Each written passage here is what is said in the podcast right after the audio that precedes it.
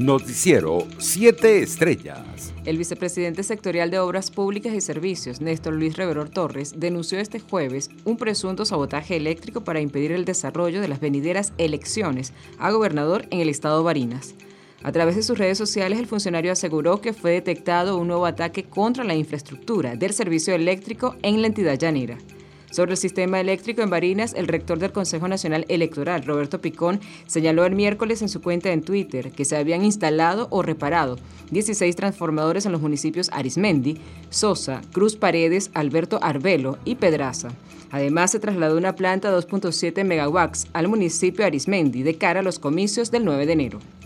Entre tanto, el Partido Comunista de Venezuela rechazó la reelección de Jorge Arriaza como presidente de la Asamblea Nacional por considerar que el parlamentario ha actuado al margen del reglamento interior del debate legislativo. El secretario general del PCB, Óscar Figuera, incluso salvó su voto en la sesión de instalación del periodo de sesiones ordinarias 2022-2023. En otras noticias, el dirigente de Voluntad Popular en Estados Unidos, Carlos Vecchio, felicitó al venezolano oriundo del estado Lara, Humberto Campins, profesor de la Universidad Central de Florida, tras su designación como integrante del Jeffent States Fellows, donde pasará un año asesorando al Departamento de Estado en materia especial. Orgullosos de ver a nuestros hermanos venezolanos destacando en Estados Unidos y el mundo. Felicitaciones al profesor Humberto Campins, quien ha labrado un camino con su estudio de los asteroides, escribió Vecchio en su cuenta en Twitter internacionales. El Departamento de Estado de Estados Unidos anunció este jueves la imposición de restricciones de visado a otros ocho funcionarios de Cuba, cuyas identidades no fueron reveladas por el arresto y enjuiciamiento de personas que participaron en las protestas del 11 de julio.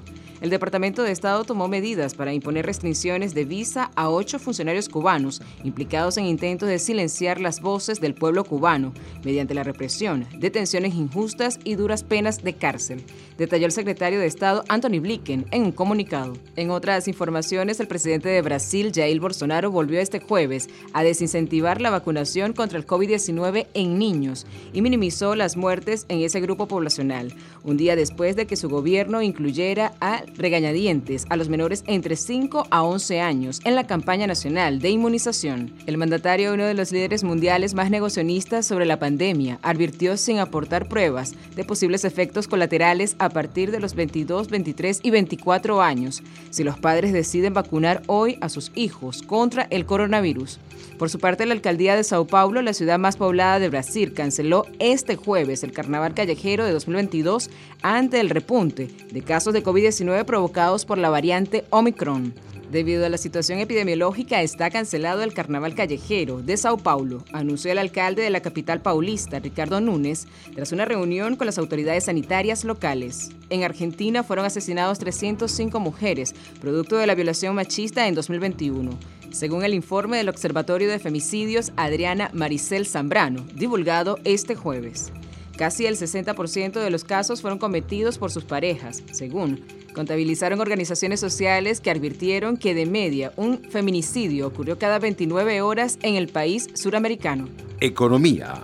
El director general del Servicio Autónomo de la Propiedad Intelectual, SAPI, Ricardo Javier Sánchez, reconoció este jueves que si bien hay sanciones en la Ley de Propiedad Industrial en Venezuela. El organismo que representa no tenía competencias para tomar acciones en el caso del uso de la marca Starbucks en un supermercado de las Mercedes en Caracas, sin autorización de la cadena internacional de cafeterías norteamericanas. En entrevista concedida a Venezolana de Televisión, Sánchez explicó que el SAPI tiene la obligación de conceder las marcas y los dueños de las mismas deben velar por sus intereses. Por eso, en su opinión, la disputa en el caso específico de Star Wars tiene que arreglarse de forma privada. Deportes. Autoridades sanitarias en República Dominicana se encuentran evaluando si es viable o no la realización de la Serie del Caribe este año, junta deportiva que iniciaría el próximo 28 de enero debido a un nuevo brote de COVID-19 en la nación caribeña. Así lo manifestó el ministro de Salud de República Dominicana, Daniel Rivera, quien destacó que la realización de la Serie del Caribe va a depender de cómo evolucione la pandemia, tanto en el país como en el comportamiento de la variante Omicron en las demás naciones participantes, incluyendo Venezuela, Colombia, Panamá y Puerto Rico. Noticiero 7 Estrellas.